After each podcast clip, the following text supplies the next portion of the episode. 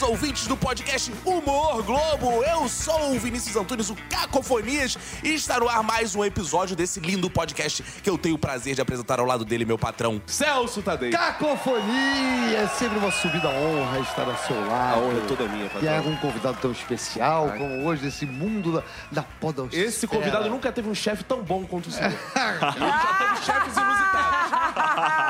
Ele, ele já teve chefes inusitados, acredite. Olha lá. A gente já começa com é, contigo. Revista contigo. Vamos saber de tudo mais um pouco, né, Tata Lopes? Oi, gente, tudo bem? É verdade, Celso Tadei? É verdade, não é? Renato Andrade. Claro que é verdade. E quem é esse convidado misterioso? É o predestinado, Zé Simão. Predestinado, o Brian Rizzo. E aí, gente, tudo bom?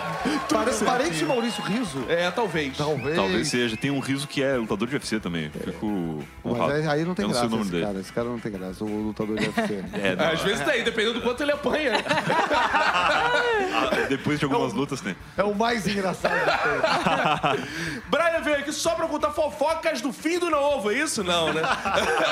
A gente já começa com polêmica aqui. Polêmica! A gente pode provocar, se render. Não, vamos fazer, vamos fazer isso não. Vamos começar falando de, do menino Brian, E aí? que saiu lá de não sei onde e veio De não trabalhar sei com onde, podcast. rapaz? É, o cara saiu do interior. Do, do, do, do grandioso, grandioso, já tem no nome, Rio Grande do Sul. É verdade, saí do sul do Rio Grande do Sul, numa cidade chamada Rio Grande, que é tão velha que deu nome ao estado. Porque Rio Grande já existia antes do Rio Grande do Sul Eu estive em Sul. Rio Grande. É verdade? É, lá Olha na aí. Pontinha. Fui fazer um espetáculo de teatro Que lá, legal. cara. Deve ter sido a última É vez que bu- teve um espetáculo de teatro lá. Deve ter sido a última vez. Muito, muito bonita a cidade, bonitinha, né? É É histórica. bonita. É bonita pra passar o final de semana e depois voltar. Eu fiquei 24 anos lá. Aí fui morar em São Paulo por conta do meu trabalho. Já trabalhava com internet, na época com blogs, né? Fazia parte da blogosfera. E aí acabei adentrando a podosfera. Quantos habitantes tem no Rio Grande? É surpreendente, esse Rio Grande tem 200 e poucos mil. Só que é uma galera meio apertada, porque a cidade não é muito grande. Então é uma cidade pequena que tem problemas de cidade grande, porque o trânsito, dependendo da situação ali, fica meio ferrado. E tem muitos problemas de emprego, assim. As pessoas não, têm emprego porque tem muita gente e pouca mão de obra. Então é bom que foi uma boa escola pra São Paulo. Foi, é, exatamente. Exato, é um Já mini sai São preparado. Paulo. É, só que tem chimarrão na rua, que em São Paulo não tem. Mas diz aí, Brian, como é que tu foi trabalhar com isso? O menino Exato. que tá ouvindo agora e sonha assim, caramba, dá pra trabalhar com internet, o cara saiu de lá. Tá lá no Rio Grande, né? como é que eu saio daqui? como é que eu vou embora? Porque Rio Grande ainda tem um detalhe que é como se fosse uma, uma ilha, assim, é uma península, né? só, só tem uma saída, que é p- indo pra Pelotas, assim, e depois tu pega e vai Porto Alegre e vai embora. Que é, é meio difícil de sair geograficamente também, assim, tu cai na água se tu errar o lado. Então eu comecei trabalhando com internet lá em Rio Grande mesmo. Na época eu trabalhava num provedor de internet. O princípio da internet, especialmente em Rio Grande, 2008, banda larga era uma coisa raríssima lá. E aí eu trabalhava num provedor no Help Desk Center, que era basicamente a pessoa que ficava atendendo senhoras que não sabiam usar o computador no telefone. Minha Nossa Senhora, eu fico imaginando a quantidade de histórias que você não tem desse período de vida. Tem, eu atendia muitas idosas e eu atendia algumas pessoas perdidaças, assim, que era basicamente aquele nível de usuário que arrastava o Internet Explorer pra lixeira e o mundo dele acabava porque eu excluía a internet. E agora? Ô, Brian, aquela piada do porta-CD, que, o- que o cara achava que era porta-copos, você lembra? Que abria uma, uma coisinha assim. Aí o cara botava o copo ali. Aquilo foi mais ou menos real, É, aquele tipo não, é de... total. Esse é o nível do usuário que eu atendia. E aí eu tinha, é por ser um provedor pequeno numa cidade não tão grande, eu tinha muito tempo livre e tinha banda larga à disposição, coisa que em casa eu não tinha, né?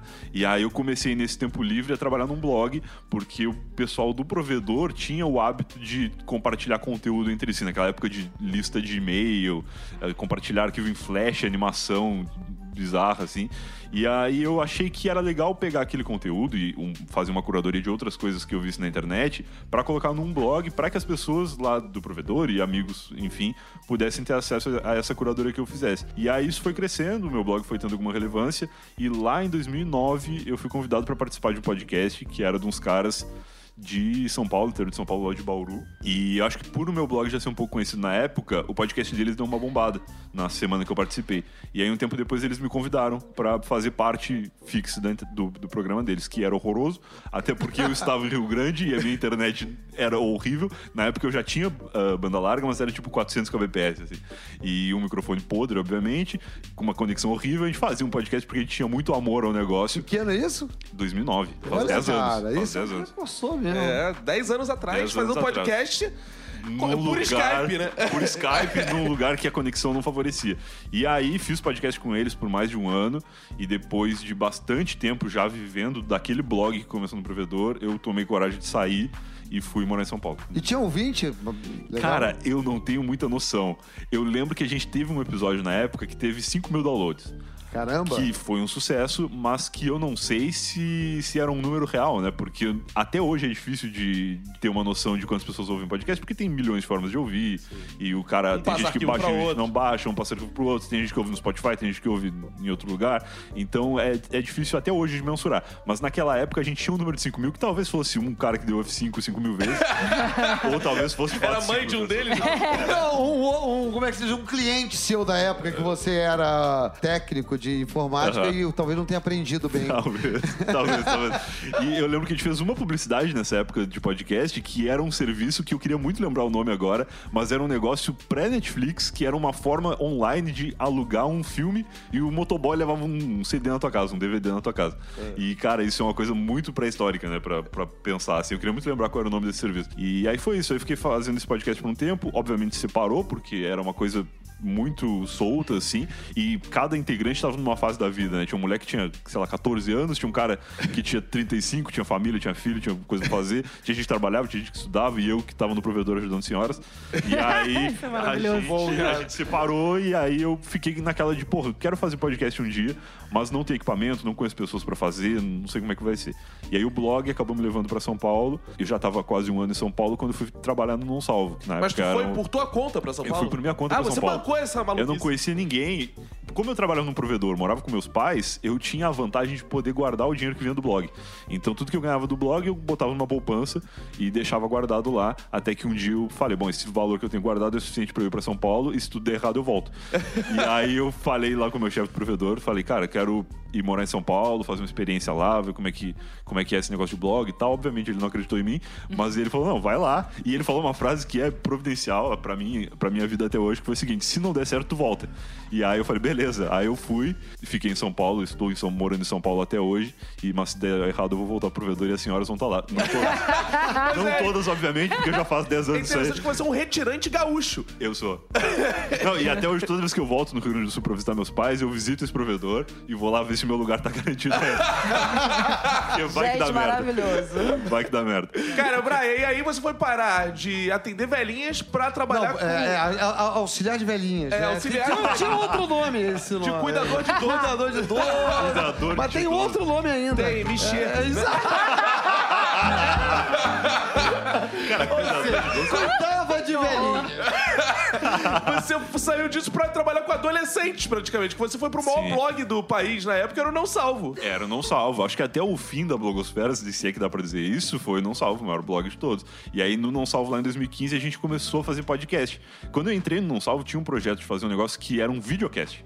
Que era, tipo, pessoas sentadas em torno de uma mesa, cada uma com uma câmera na cara, e era um projeto que ia ser pro YouTube. E aí, como eu já tinha feito podcast há muito tempo atrás, eu falei, pô, por que, que não faz disso um podcast? E aí as pessoas foram atrás de saber o que era, e aí nasceu o Não A grande sacada do podcast é você botar o fone do ouvido, fazer suas atividades, porque o videocast tem essa necessidade de você parar para ver. E aí É. tem que ter um lugar onde tenha vídeo e áudio, É, então a exato. coisa se confunde um A pouco. O grande sacada do podcast é tanto que o medo agora. No futuro é que os carros tenham, não tenham mais motoristas, sejam todos automáticos e as pessoas vão vendo vídeo. É, sim. Ninguém vai ver mais medo- podcast. Olha, tô vendo vídeo, não precisa mais Você dirigir. tem, você tem Caralho, um aí, ponto. aqui no Brasil que tá começando o podcast já vai acabar. Já vai acabar. Você também tem um ponto, Celso.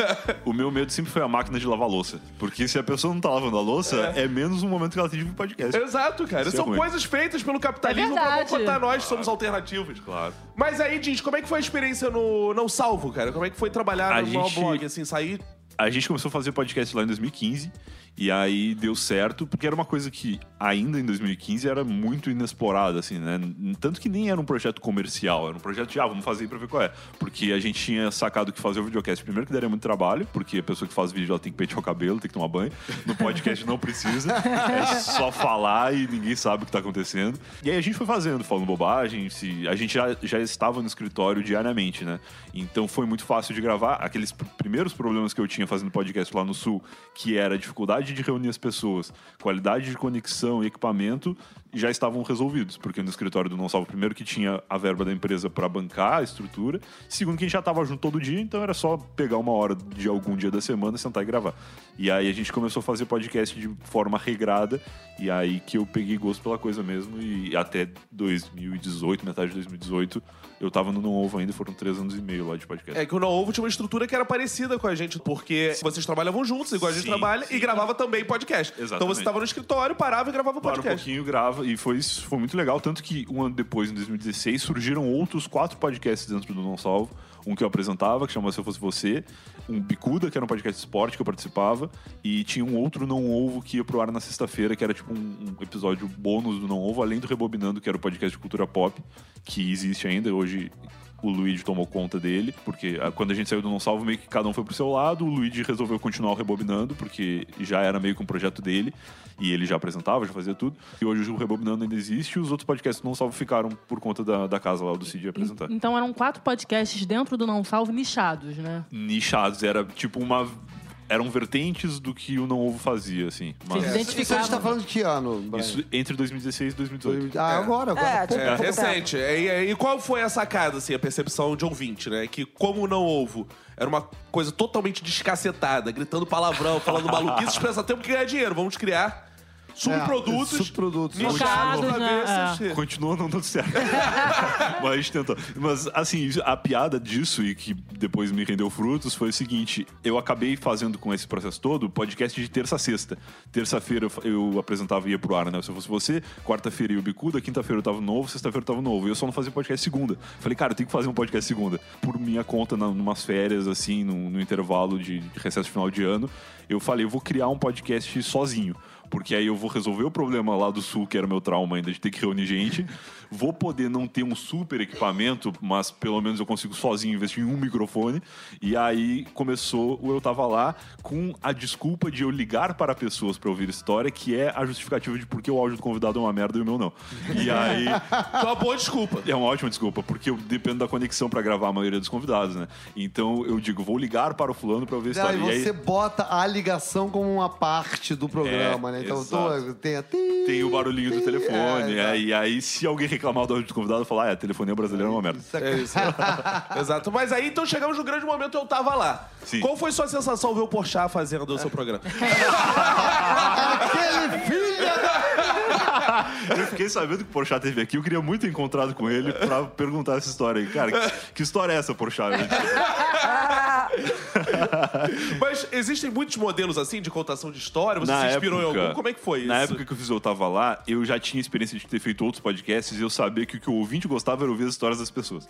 Só que quando tem um podcast com quatro, cinco participantes, as histórias são finitas. Porque as pessoas contam as histórias das vidas delas e uma hora acaba a história. E aí tu tem que ficar chamando convidado sempre. Eu falei, eu vou fazer um podcast onde eu não vou contar nada sobre minha vida e eu vou ouvir as histórias das pessoas. Começou essa ideia de eu fiz uma lista lá de alguns convidados, algumas pessoas que eu já conhecia, que eu queria convidar. O Caco, inclusive, participou bem no começo.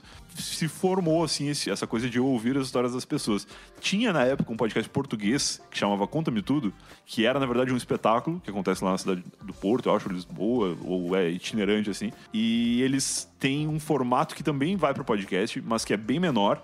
E é só uma pessoa subindo ao palco, pegando o microfone e contando sua história. E depois outra pessoa sobe e conta também. E eu ouvi esse podcast e eu achava muito legal as histórias das pessoas, mas eu ficava nervoso porque eu queria perguntar coisas. Porque quando a pessoa tá contando a história sozinha, não tem ninguém pra interferir e falar, tá, mas para aí, como é que foi exatamente esse ponto? E aí eu queria ouvir melhor as coisas. E aí eu juntei essas ideias, assim, de saber que o ouvinte gostava de ouvir histórias, eu querer saber mais das histórias que eu já ouvia, e aí acabou nascendo Eu Tava Lá. Agora, eu tenho uma curiosidade que é que foi uma pergunta que eu também fiz pro Porchat quando ele gravou com a gente. Quando você escuta essas histórias antes, não. Não, eu, eu- isso eu acho legal do Eu Tava Lá e eu fiquei muito feliz que o Porchat não imitou isso, porque, cara, eu não sei o que a pessoa vai me contar. E no programa do Porchat eu já ouvi, é muito bem feito também, é muito legal. Ele tem um formato um pouco diferente, ele junta mais de uma pessoa pra contar e todo Isso. mundo participa um pouco das histórias dos outros, isso é legal também. Mas eu saquei que ele sabe da história, porque tem vezes que a pessoa não falou ainda e ele já, já meteu... Ele provoca, né? Ele tinha E dito ele que... disse que Ele não. que não, que ninguém percebe que ele sabe a história. Não, ele sabe, eu sei que ele sabe, talvez Vamos- por eu fazer Você é uma coisa. especialista. é. Agora, agora, vamos supor, você não sabe nem tema, nada. Você fala assim, ah, vou conhecer a Renata agora, quero ver se ela tem uma história legal pra me contar. E se, um, a história da Renata for uma merda, Aham. dois, ela falar a história do tipo assim... Então eu tava lá e. Não sabe contar, né? Tipo Moro, por exemplo. Nunca aconteceu. Eu acho que eu tenho uma, uma questão que me defende, que é que geralmente eu conheço as pessoas. Então, como eu tô ligando pra alguém que eu sei quem é, eu não tô muito preocupado com o que essa pessoa vai me contar, porque eu sei que se não fluir nada, eu consigo puxar um pouco daqui um pouco dali. Já aconteceu de eu gravar com ouvintes três vezes, e eram pessoas que tinham me mandado um e-mail com um início de uma história. De não, teve uma vez que eu fiz tal e tal coisa e tal, mas de eu, ou a pessoa ter mandado inteiro e eu não ter lido o final, porque eu não queria mesmo saber pra descobrir durante a gravação, ou de a pessoa mandar só o começo mesmo e me interessar com aquilo e gravar. Aí nesses casos, geralmente a pessoa fica nervosa de estar participando e não flui muito, mas aí na edição a gente salva, ou de a pessoa querer entregar muito rápido e a história não ficar tão interessante quanto parecia no e-mail. Mas aí é coisa que durante a conversa vai fluindo, assim. Já aconteceu de a gente desfocar um pouco da história da pessoa, começar a fazer meio que um formato de entrevista, e aí daqui a pouco a pessoa fica mais à vontade e volta. Uma outra coisa que acontece é que eu realmente não falo com a pessoa antes da ligação. Às vezes eu ligo só pra testar, assim, dou uma ligadinha antes e falo, ah, vamos ver como é que tá teu áudio e tal. Vou te ligar daqui a pouco. Só pra ver se tá funcionando. E aí eu desligo, ligo de novo, e a partir daquele alô realmente tá valendo tudo e quase tudo vai pro ar. Não, a primeira vez que eu fui participar lá do Eu Tava Lá com o Brian, ele me ligou eu comecei, ah, tomar no cu também não sei quem, não sei que lá, não sei que. Ele, cara, esse já é o programa. Eu, esquece, vamos começar de novo. É quase aquela ligação, né? Tava à vontade. E aí? Eu achei que ele fosse em algum momento falar assim, tá valendo. E aí foi incrível porque depois ele tava muito mais simpático na próxima ligação. muito mais simpático sabendo que tava gravando. Mas, cara, aí tem- eu, eu percebi que tem uma galera que fica esperando por histórias engraçadas, né? É, como você lida com essa cobrança de ter humor nas histórias? Porque não necessariamente uma história pra ser interessante, ela precisa ser divertida, né? Isso é uma coisa que realmente acontece. Hoje em dia menos, mas eu nunca prometi pra ninguém que eu tava lá ser engraçado. Eu tenho isso tranquilo na minha consciência, assim. Mas é que, claro, eu vim de podcasts que eram totalmente humorísticos, comédia, né? né? Todos de comédia. Não Ovo a gente falava merda 24 horas por dia, assim, no escritório, e aí a gente gravava uma dessas horas pra, pra ir pro ar e era totalmente sem filtro. Os outros podcasts, por mais que não fossem dire- diretamente humorísticos, tinha futebol, tinha aconselhamento de ouvintes e tal, sempre ia para o lado da zoeira, assim. E aí, quando eu fiz Eu Tava Lá, eu sabia que as pessoas esperavam um pouco disso de mim. E os primeiros episódios foram com convidados que eu sabia que tinham histórias engraçadas. O primeiro episódio foi com o Maurício Meirelles, que é humorista. O segundo episódio foi com o Cosma, que é maluco. E aí eu fui chamando pessoas que eu sabia que tinham histórias engraçadas, porque eu precisava, de, num primeiro momento, agradar o ouvinte que já me conhecia. E aí depois eu fui ficando mais à vontade, entendendo melhor o formato. E aí eu passei a prometer já na introdução que esse eu tava lá, meu podcast de histórias, onde eu ligo para as pessoas para ouvir a história que elas têm para contar. E aí, assim, desde então, tem surgido pessoas que têm histórias que não são engraçadas propriamente, às vezes são histórias legais, quer dizer, geralmente são histórias legais, mas que não são exatamente de humor, assim, que são acontecimentos bacanas da vida da pessoa. E já aconteceu também de ser história emocionante, assim, do cara que numa viagem se encontrou com uma realidade maluca, assim, refletiu sobre a vida. Eu acho muito legal também. Mas aí o ouvinte que dá play achando que vai chorar de rir no ônibus, esse cara, ele ficava no primeiro momento um pouco decepcionado. E aí eu lendo as mensagens já daquele típico hater da internet de nossa, esse episódio foi uma merda. Teve episódios que eram muito melhores. Aí eu perguntava pra pessoa, por que, que foi uma merda? Aí o cara dizia, não, porque eu não, não achei engraçado. Aí eu falo, não, mas é que não é de humor, aí depende da expectativa da pessoa e tal. Mas hoje em dia tá mais controlado e eu já consigo gravar muito e depois junto com o meu editor que faça um gráfico de muito engraçado, não engraçado, muito engraçado, não engraçado, pra gente lidar com a expectativa das pessoas de Você, você, fa- você falou os de pessoas que chegam, é, que ficam intimidadas no começo e vão se soltando ao longo do programa. E o contrário, gente que chega e que conta uma história que não termina nunca. Acontece. Isso também, né? Acontece. Tem um convidado meu, que é o, o Maurício Taborda. Ele é dentista e ele mora em Dubai. E ele é um excelente contador de histórias, além de já ter vivido muita coisa louca, porque dentista em Dubai. Realmente. ouro Realmente, em se ele for gay, então. É... nessa história. É. Ele, cara, ele é incrível, assim. O Maurício é um cara que eu ligo pra ele e eu posso falar, e aí, Maurício, como é que tá? Soltar o, o microfone e voltar uma hora e meia depois pra despedir. Porque ele engata uma história na outra, cara. É tipo o Juca, Juca Filho. Filho. Ele engata uma história na outra, e assim como ele, tem outras pessoas, assim, que engatam uma história na outra e fica duas horas falando. A gente tem ah, o objetivo no Tava Lá de fazer um episódio entre 40 minutos e uma hora. A gente não gosta de passar disso. Às vezes passa, com o Maurício geralmente passa. Mas aí a gente tira, assim, algumas histórias pra poder caber no, no conteúdo. Mas eu prefiro essas pessoas. eu É, prefiro né? a galera que fala descontroladamente do que a pessoa que entrega a história em três minutos e depois a gente tem que. E emendar assunto, porque você fala assim, é o seu amigo que mora em Dubai. Aí você vai fazer, não, mas olha lá, e tem. Como é que é o negócio de bebida alcoólica, sabe? Você desviar Sim, o sim. assunto. Isso você procura evitar de fazer pra, não, pra gente se concentrar. Durante a história, sim. Mas eu gosto de. O Eu Tava Lá ele tem um formato bem definido que é: antes de ligar pra pessoa, eu falo quem a pessoa é, dou uma breve apresentação. Ali eu coloco o espaço publicitário quando tem alguma coisa. E depois eu ligo pra pessoa e refaço a apresentação de uma forma mais completa. Porque eu já falei basicamente quem a pessoa é, pro ouvinte se situar do que, que vai acontecer. E a pessoa se apresenta, nesse primeiro momento, eu já tiro um pouco de ah, onde tu mora, o que tu faz, como que é e tal, pra depois entrar na história e ficar limpo só a história, porque a gente já conversou o que já conversar.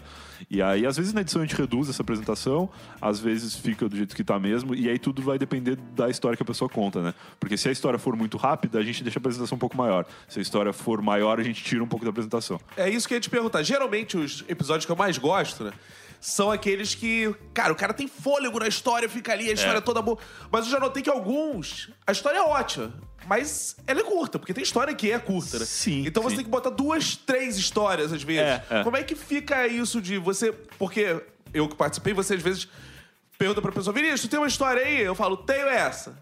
Aí eu chego lá pra contar uma, mas aquela uma rendeu, vamos supor, 20 minutos. Sim. E aí tu puxa lá, vai contando, É. vai contando como é que é isso. É muito egoísta da minha parte contar que só a pessoa produz o conteúdo dentro do podcast, né? Eu preciso ter ah, o controle de como que vai ser isso. Eu não gosto de pressionar de se essa história é boa ou se não é, tanto que acho que por isso é bom eu não saber. Eu não julgo história de ninguém. A pessoa vai, conta e eu publico. E sempre tem gente que gosta, porque o Eu Tava Lá hoje atinge muitas pessoas e, e tem muitas expectativas diferentes nesse público, né?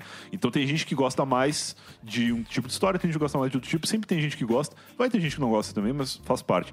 Eu não pressiono a pessoa e se é uma história só, são várias histórias, quem decide é o convidado. Às vezes acontece isso que tu falou, do convidado dizendo, não, eu tenho uma história legal. E aí o cara começa a contar e no meio da história dele vão surgindo perguntas minhas que levam a outras histórias.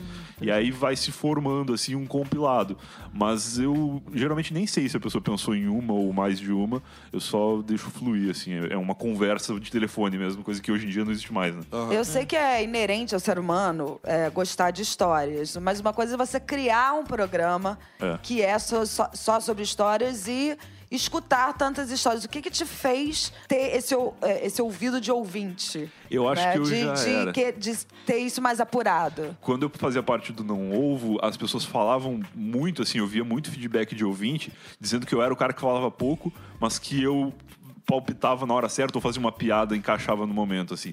E, Que você ouvia, né? e eu gostava, é, eu gosto de ouvir. Bom ouvinte. Eu gosto de ouvir. E aí eu percebi que no Eu Tava Lá eu tinha como continuar fazendo o que eu fazia no Não Ovo, que era de ouvir as pessoas falando e fazer uma piada ou outra em determinados momentos. E eu acho que eu continuo conseguindo fazer isso bem assim no Eu Tava Lá, porque surpreende o convidado, que não esperava que eu comentasse naquele momento, e às vezes ajuda a quebrar um pouco o gelo, assim, porque a pessoa ainda, hum, por mais que esteja contando a história, ela depende de ouvir que eu ainda tô ali escutando ela, sabe? Aí eu falo uma coisa, falo outra e vai, vai dando É, o Brian tem uma característica muito legal pra contar história, participar de podcast, que é aquele cara que no humor a gente chama de escada, né? Que é aquele Sim, cara que reage levanta. a E que coisa, que levanta, levanta a né? questão tal. Então É isso é ótimo pro de- Importantíssimo, né? É cara? o que eu gosto de fazer. eu Você criou um isso. programa onde você não é o protagonista. Por Não incrível sou. que pareça. Embora, Não claro, sou. o programa seja seu, Eu sou quem menos fala. você é quem menos fala. Eu sou quem menos fala no podcast. Eu falo muito no começo e depois falo no final. E durante a história eu só. Só reage. fiscal. O que é importantíssimo pra história. O que você falou também, quando o cara conta sozinho, às vezes não tem o, o mesmo fôlego É. de quando tem uma pessoa reagindo à Não, história. claro, cara. A levantada é importantíssima, a condução. É isso que a gente tava falando aqui. Às vezes a pessoa se perde na história Sim, ou sim. desvia de assunto e você vai É. ajudando a, a lembrar, né? Tem A alguns conduzir. episódios que isso acontece muito, assim. Talvez editado, só quem realmente tem o o ouvido e e presta atenção nessa, nesse formato do esqueleto do programa vai perceber. Mas tem episódios que a pessoa tava perdida, assim. E que aí eu tive que conduzir total e depois fluiu e ficou legal. Mas aí na edição a gente tenta dar uma tratada. Já aconteceu de eu gravar com gente, por exemplo, quando tu vai gravar com alguém famoso. O famoso ele não tá acostumado a contar uma história sozinho, ele tá acostumado a dar entrevista. É. Então ele fica esperando pergunta. E aí eu não quero perguntar, eu quero que ele conte as coisas. E aí o que, que eu faço? Eu entrevisto o cara, faço as perguntas e depois na edição eu tiro as perguntas e a gente faz uma montagem que parece que ele contou um monte de coisa, mas na real, quem ouve o Bruto Podcast percebe que foi uma entrevista. Então são trabalhos que a gente tem hoje e que eu tenho um editor excelente que me ajuda muito, que é o Emerson, e a gente consegue fazer essas coisas por já ter uma prática. Você assim. tem mais alguém na equipe, Brian? Eu tenho hoje uma pessoa que cuida das redes sociais, um cara que cuida do site, uma menina que cuida da identidade visual Quer dizer, e a minha namorada que me ajuda em todo o processo de tudo fora meu editor. Calma aí, então vem a aquela grande história pergunta. de sozinho já, É, já era. Vem a grande pergunta: você vive de podcast no Brasil? Eu vivo de podcast no Olha Brasil. aí. Social, é porque a gente é da Globo, né? A Globo não tem a Eu ia estrutura. se, se- se seria o trabalho que você está caminhando para, enfim, né, para ser o seu trabalho principal, mas pelo visto ele é o seu trabalho. Ele é o meu trabalho principal. Eu faço outras coisas. Desde que eu saí do Não Salvo, eu me dediquei muito ao Eu Tava Lá. Eu faço outras coisas, até porque eu tenho tempo para fazer outras coisas, né? Quando eu saí do, do Não Salvo, eu precisei abrir uma empresa para poder emitir nota para os anunciantes e tudo mais. E essa empresa é uma produtora de conteúdo. Então eu consigo produzir conteúdo para terceiros, dependendo de algumas coisas. Mas eu principalmente trabalho no podcast, apesar de isso não ser oito horas por dia, né? Eu consigo fazer duas, três gravações por semana em alguns momentos, e aí eu fico um bom tempo sem gravar. Agora mesmo a gente terminou de gravar o ano do Eu Tava Lá em setembro. Um dos últimos episódios que eu gravei foi com o Caco, que eu acho que vai pro ar em dezembro. E depois tem episódios de melhores momentos da temporada que a gente faz ali na virada, 31 de dezembro, acho que é uma segunda-feira. E o primeiro de janeiro também é um episódio de melhores momentos.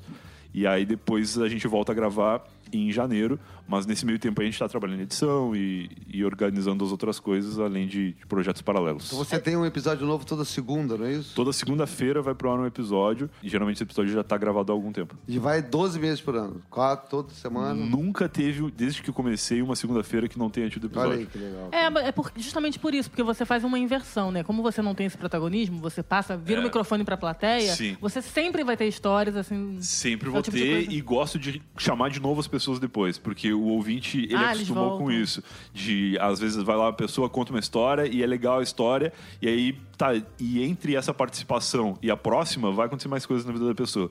Então chega um momento que eu falo, pô, tá na hora de chamar o fulano de novo. Aí eu ligo de novo e ouço mais alguma coisa que ela tenha vivido entre esse período ou que já tenha vivido antes e não, não contou pra gente. Isso tem a ver também com o desempenho da pessoa no, no- na desenvoltura, né? Com certeza. Tem gente que é muito legal, que tem um jeito bom de contar a história. Às vezes a história nem é tão bom, mas o cara conta tão bem que dá vontade de ouvir mais. O Vinícius, por exemplo, só foi uma vez lá. Eu fui três, patrão. É, rapaz, já posso pedir música aqui no Fantástico. E o Caco, o Caco é um formato de podcast que eu gosto, que é geralmente o cara conta uma história só. Que é muito raro a pessoa ter 40 minutos de história. Geralmente ninguém tem 40 minutos de história. É. O que tem é uma habilidade de transformar uma, uma história em 40 minutos. E aí Sabe o eu, que eu eu acho faço? legal Eu isso. penso assim, como Celso Tadei contaria essa história? Insuportável, cara. E aí eu conto imaginando que eu sou Não, ele. eu tô, eu tô na esperança que ano que vem essa coisa vai mudar. Vai acabar palhaçada. Ô, Brian, já que a gente tá falando de histórias, você é um ótimo ouvinte, né, de histórias mil. Qual história que você contaria no seu próprio podcast? Isso é uma pergunta que me aterroriza, porque eu acho que eu, acho que eu jamais seria convidado pro meu podcast. Porque eu não sou tão bom contador de histórias quanto eu sou ouvinte. Mas eu já contei algumas histórias. Teve uma história, porque algumas pessoas na internet me conhecem de- como Fruves. E, e é comum os ouvintes do podcast Isso que tem a me- ver, desculpa, o Fruve tem a ver com a época que você era mexer? Os- É como as, é como as velhinhas chamavam ele. As pessoas que me conhecem há mais tempo, lá da época do Não Ovo e tal, me chamam de Fruves nas redes sociais constantemente. Por quê? E então, e o ouvinte do Eu Tava Lá não sabia por quê. E aí lá no episódio número 44, que foi um dos episódios do período de férias do ano passado, que a gente chama de férias, mas que tem episódio, né, continua tendo episódio, só não tem episódios com convidados novos.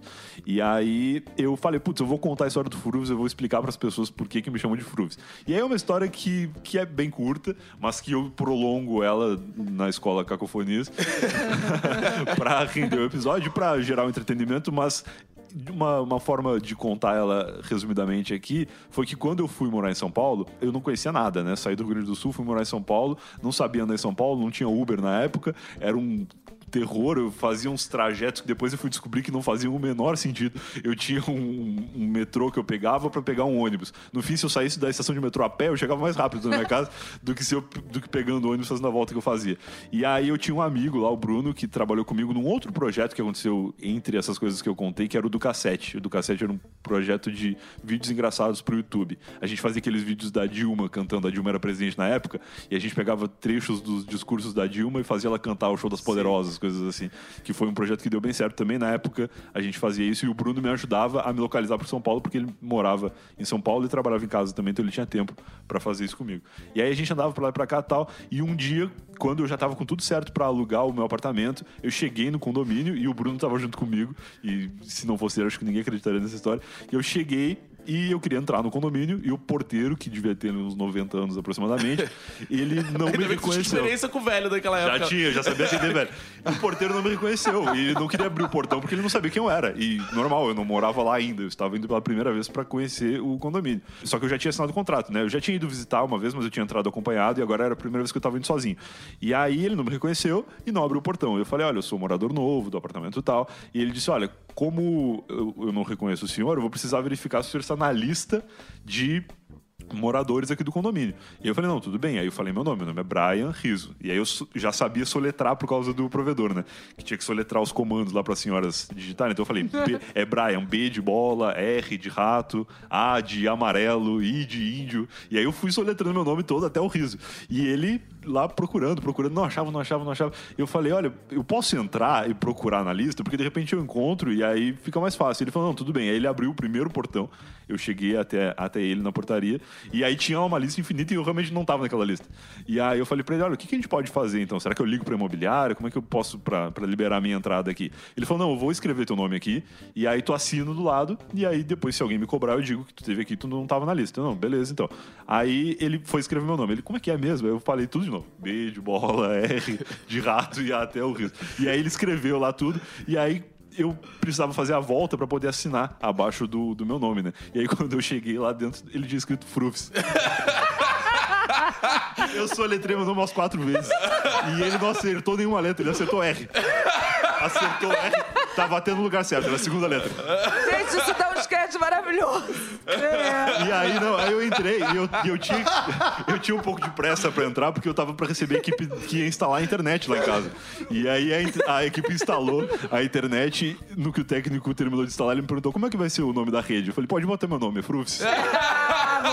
e até Desculpa, hoje. por um vídeo você vai ter que ir no, no, blog- no podcast do, do, do Brian Rizzo, cara. Até, até hoje o meu Wi-Fi é Frufs em casa. Eu já até troquei de operadora, mas continua sendo Frufs no- a minha rede. Cara, tem uma pergunta que os ouvintes adoram fazer. A gente tá recebendo vários ouvintes aqui, embora ainda não tenham ido ao ar.